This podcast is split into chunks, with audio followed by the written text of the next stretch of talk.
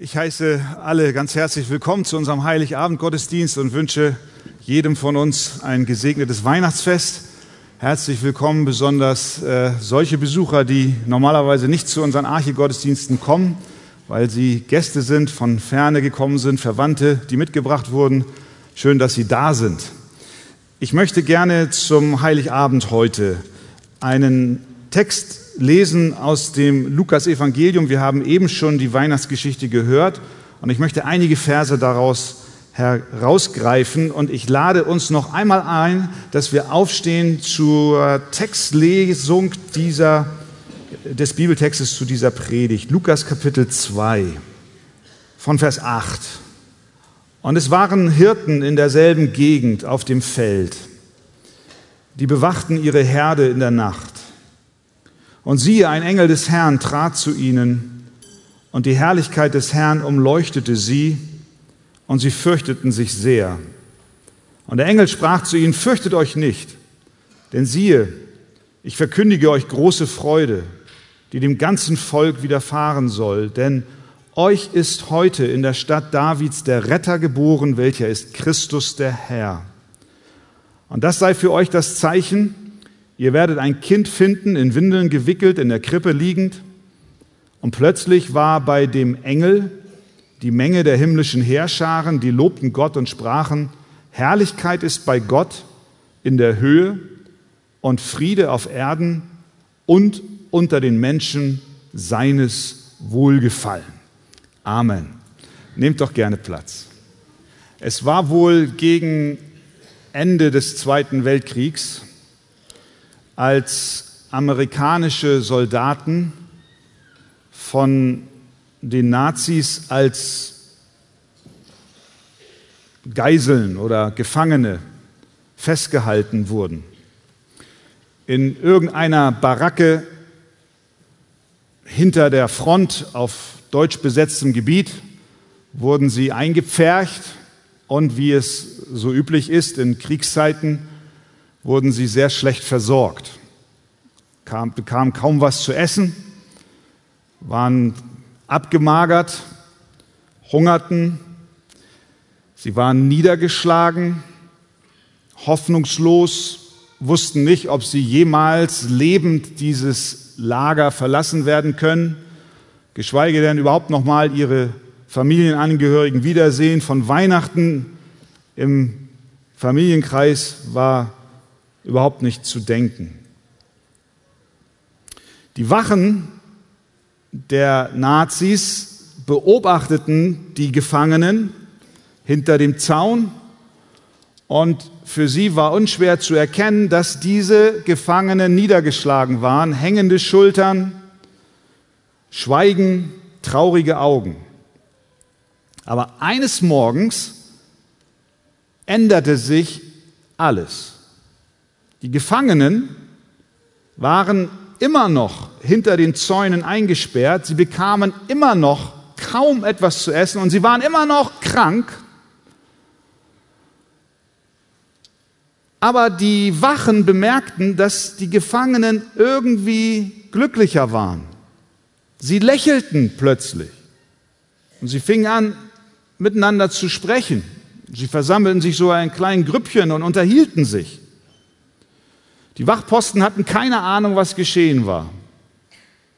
Später stellte sich raus, ein kleines Transistorradio wurde in das Lager geschmuggelt und die Gefangenen hörten in der Nacht über dieses hineingeschmuggelte Radio, dass die Alliierten in der Normandie gelandet waren und dass diese Landung erfolgreich war.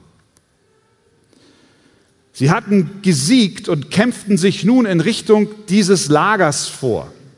Und die Gefangenen wussten von dem Moment an, dass ihre Rettung nicht mehr weit von ihnen entfernt war. Ich glaube, wir können schwer verstehen, aber wir können ahnen, was das bedeutet haben muss für diese Gefangenen. Diese Nachricht zu hören, die Rettung ist da, Befreiung naht. Diese Geschichte beschreibt, welche Kraft Nachrichten haben. Nichts hatte sich äußerlich verändert. Alles war wie in den Wochen und Monaten zuvor, außer die Nachrichtenlage. Die war eine komplett andere. Die Botschaft aus dem Radio hatte den Männern eine große Hoffnung und, und große Zuversicht gebracht.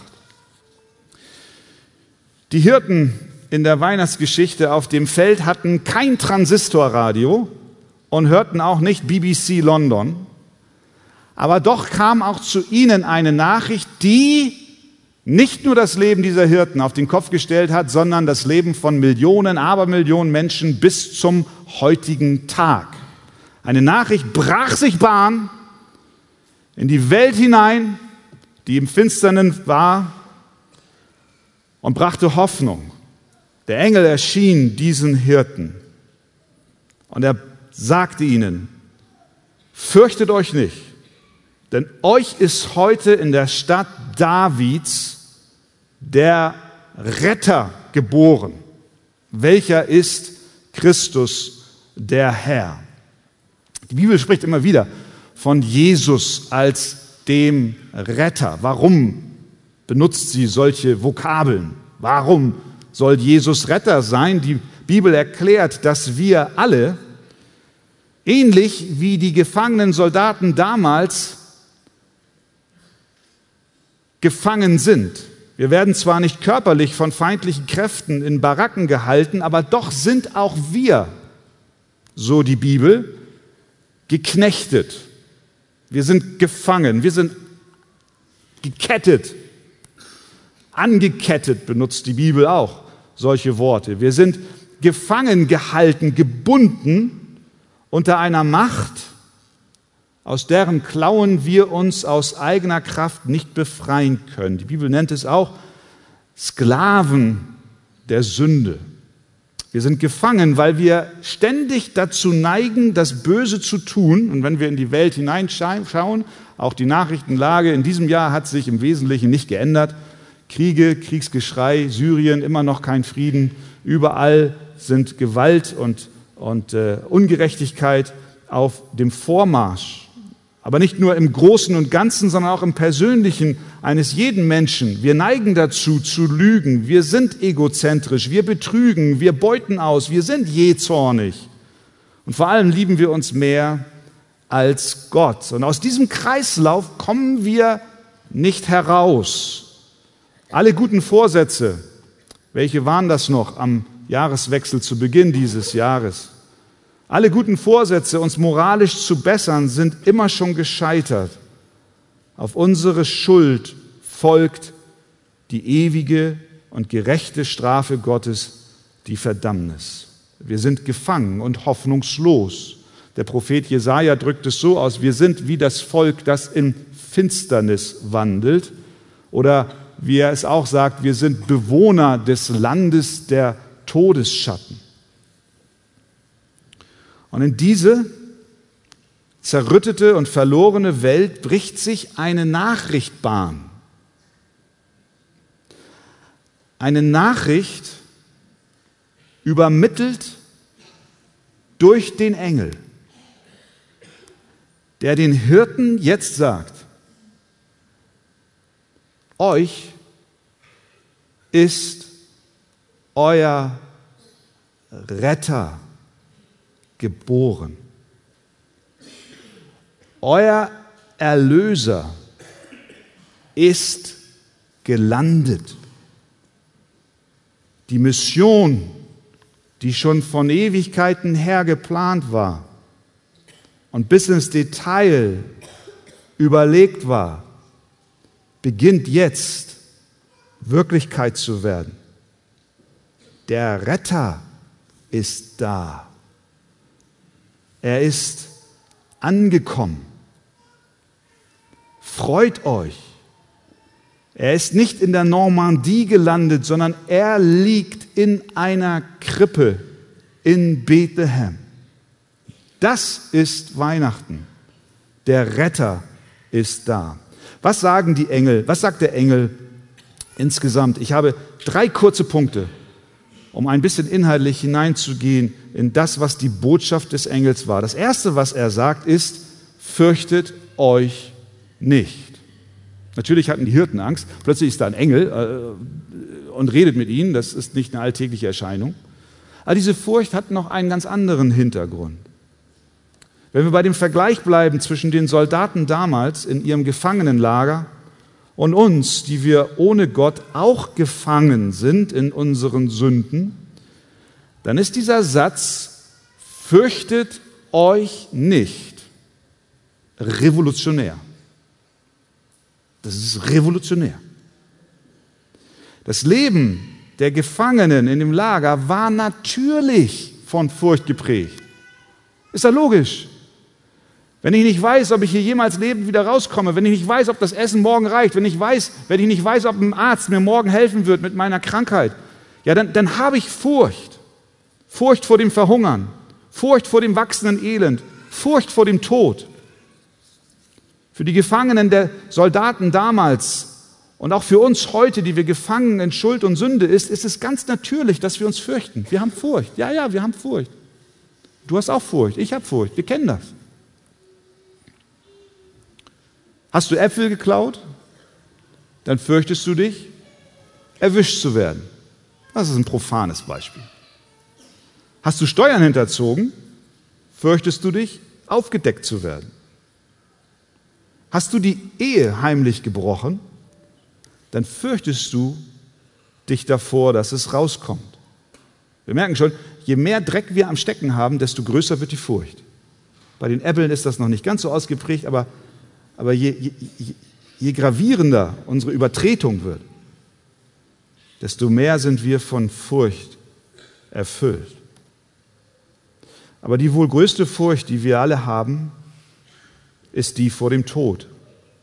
Wenn wir Gott von Angesicht zu Angesicht begegnen müssen, wenn wir vor dem Richterstuhl des Allerhöchsten erscheinen müssen, wer kann da bestehen? Aber nun kommt Gott und sendet in diese Welt auch in dein Leben seinen Sohn Jesus Christus und lässt diese Ankunft des Sohnes Gottes mit den Worten begleiten, fürchte dich nicht. Dein Retter ist da. Dein Retter ist da. Ja, wie kann denn, wie kann denn ein Baby in der Krippe meine Furcht vertreiben? Wie kann denn ein Baby meine Furcht vor dem Tod besiegen? Wie, wie, wie soll das funktionieren? Wie, wie, sieht diese, wie sieht die Rettungsaktion eines Babys aus? Baby ist doch keine Armee wie, wie, die, wie die Amerikaner und Engländer, die mit ihren, mit ihren Schiffen und Panzern und, und, und Flugzeugen über, über die Westküste Frankreichs nach Europa eindringen. Wie kann ein Baby ein Retter sein aus Sklaverei und Gefangenschaft und, und Furcht vertreiben? Nun, wir wissen, dass Jesus nicht in der Krippe geblieben ist. Er wuchs auf.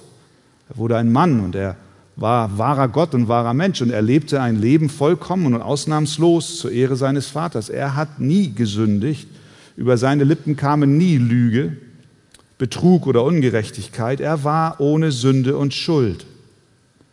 Und am Kreuz von Golgatha starb er dann für Sünder und bezahlte die Strafe für die, die an ihn glauben. Und genau dort, an dem Kreuz, Dort besiegte er den Tod. Deswegen brauchen wir heute, so wir denn an Christus glauben, keine Furcht mehr zu haben. Die Bibel drückt das ganz, ganz genau aus. Es ist, es ist faszinierend zu sehen, welche Worte sie benutzt. In Hebräer Kapitel 2, da beschreibt sie genau diesen Umstand, wie die Furcht von Jesus besiegt wurde. Er, das ist Jesus, hat heißt es da, durch seinen Tod, das ist der Tod am Kreuz, den außer Wirksamkeit gesetzt, der die Macht des Todes hatte, nämlich den Teufel. Und er, Jesus, konnte die, deren ganzes Leben von der Angst vor dem Tod beherrscht war, aus ihrer Sklaverei befreien. Er hat durch seinen Tod uns die Furcht genommen. Und deswegen konnte schon bei seiner Geburt die Botschaft die Runde machen, fürchte dich nicht, hab keine Angst, vertraue Jesus, fürchtet euch nicht. Jesus hat die schlimmste Furcht, sogar die vor dem Tod weggenommen. Deswegen brauchen auch wir uns nicht über weit geringere Dinge zu fürchten. Vor was hast du Furcht heute Abend? Wir denken Heiligabend nicht gern an Furcht, klar, wir denken an Geschenke und Gänsebraten und so weiter, das kennen wir ja. Aber, aber mal ehrlich jetzt, lassen wir mal diesen ganzen Firlefanz beiseite und, und, und reden mal über unser Herz. So, was, was, was geht da so ab eigentlich in unserem Innern? Wovor hast du Furcht? Jetzt sind ein paar ruhige Tage da. So der, der Jahreswechsel, Weihnachten, Neujahr, da kann man noch mal so ein bisschen auftanken und zur Ruhe kommen. Aber du weißt, dass der 1. Januar kommt und der 2. auch, wo du wieder zur Arbeit musst. Und äh, da willst du heute Abend am liebsten gar nicht drüber nachdenken. Vielleicht hast du Angst, dass du deine, deine Arbeit verlierst. Im Januar entscheidet sich das. Hast Furcht. Wie wird meine Versorgung sein im nächsten Jahr? Einige von uns sind, sind Studenten. Januar, Ende Januar, das ist die Klausurenzeit, hast Furcht. Furcht vor der, vor der Klausur. Vielleicht sitzt du auch heute Abend hier und hast Furcht vor heute Abend, vor diesem Fest, wo du gleich mit Schwiegermutter am Tisch sitzt. Ich, ich meine jetzt nicht nur die Schwiegermutter, sondern auch den Schwiegervater.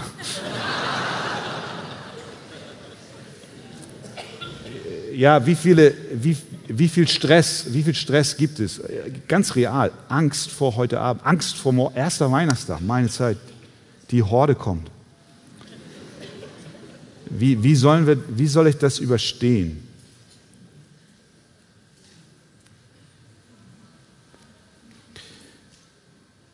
Die Botschaft von Weihnachten, und ihr Lieben, das sind, das sind mehr oder weniger profane Befürchtungen. Die, die Botschaft von Weihnachten für, für Kinder Gottes, für, für Menschen, die ihr Vertrauen in Jesus Christus setzen. Die Botschaft von Weihnachten für dich ist, fürchte dich nicht. Weder vor Verlust des Arbeitsplatzes noch vor einer Diagnose, die menschlich gesehen zum Tod führt. Fürchte dich nicht, auch nicht vor Schwiegermutter und Schwiegervater. Fürchte dich nicht.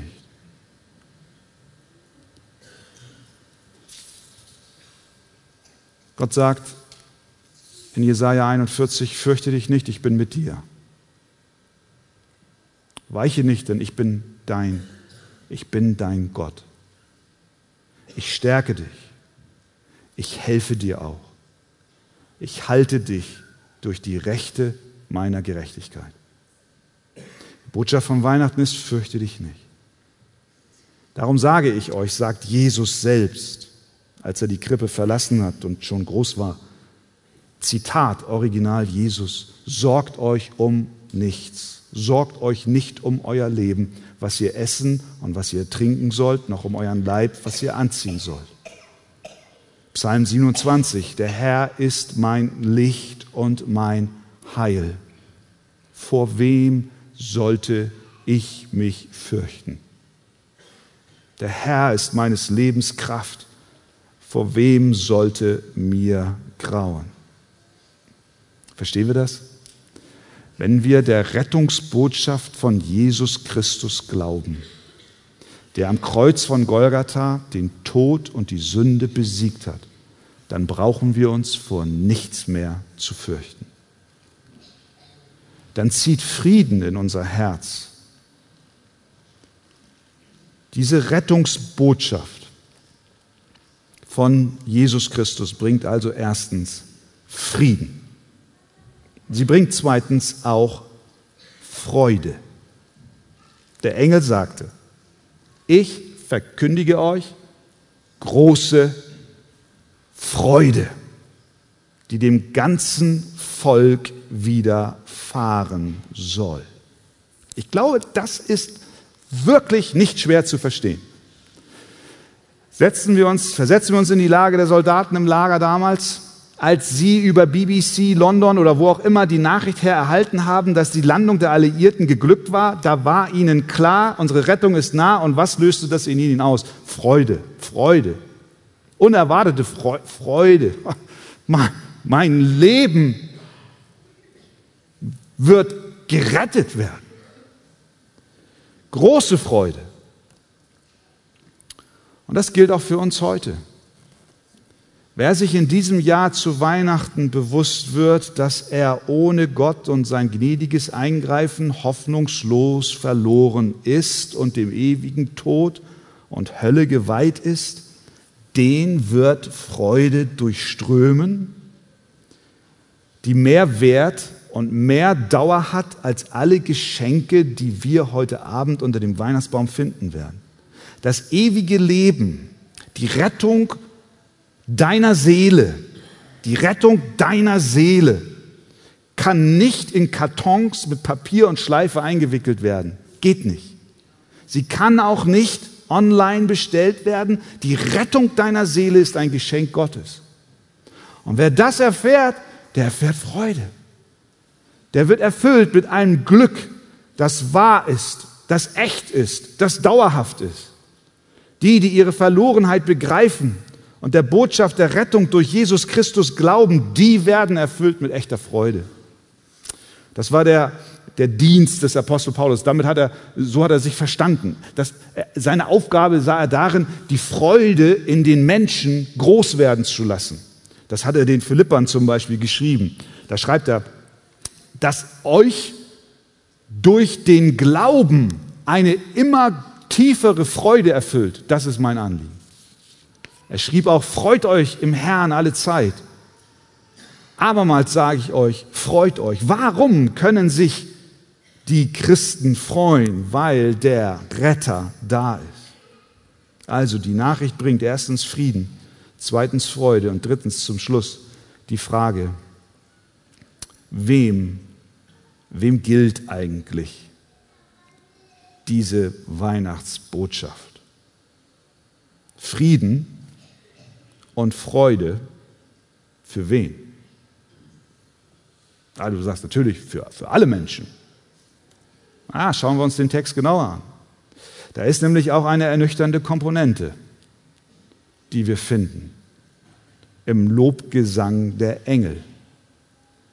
Die singen nämlich Folgendes, nachdem dann der Engel alleine aufgetreten war und dieser Engelchor erschien, singen sie folgendes: Ehre und Herrlichkeit Gott in der Höhe und Frieden auf der Erde für die Menschen, auf denen sein Wohlgefallen ruht. Oder Luther übersetzt, den Menschen seines Wohlgefallens. Ich glaube, einer der größten Irrtümer, den wir in der, im, im christlichen Abendland aufsitzen, ist die Vorstellung, dass Gott am Ende doch allen seinen Frieden gibt. Und Weihnachten ist doch Friede, Freude, Eierkuchen.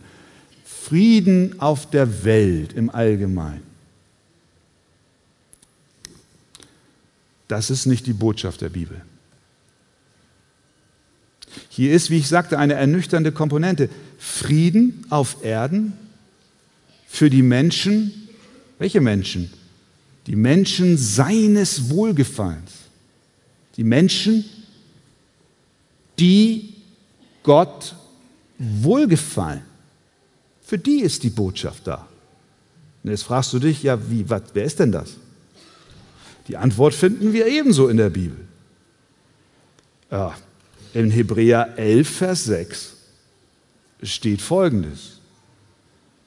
Ohne Glauben ist es unmöglich, Gott zu gefallen. Verstehen wir das? Das ist, das ist die Antwort.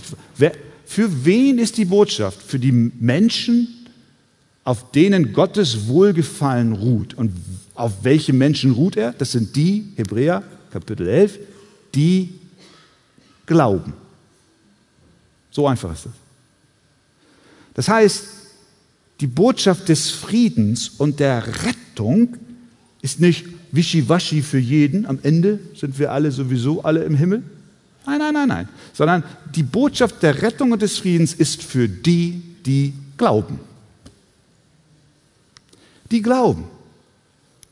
So schockierend es auch klingen mag, Friede und Freude ist nicht für alle da per se, sondern nur für die, die Christus im Glauben annehmen.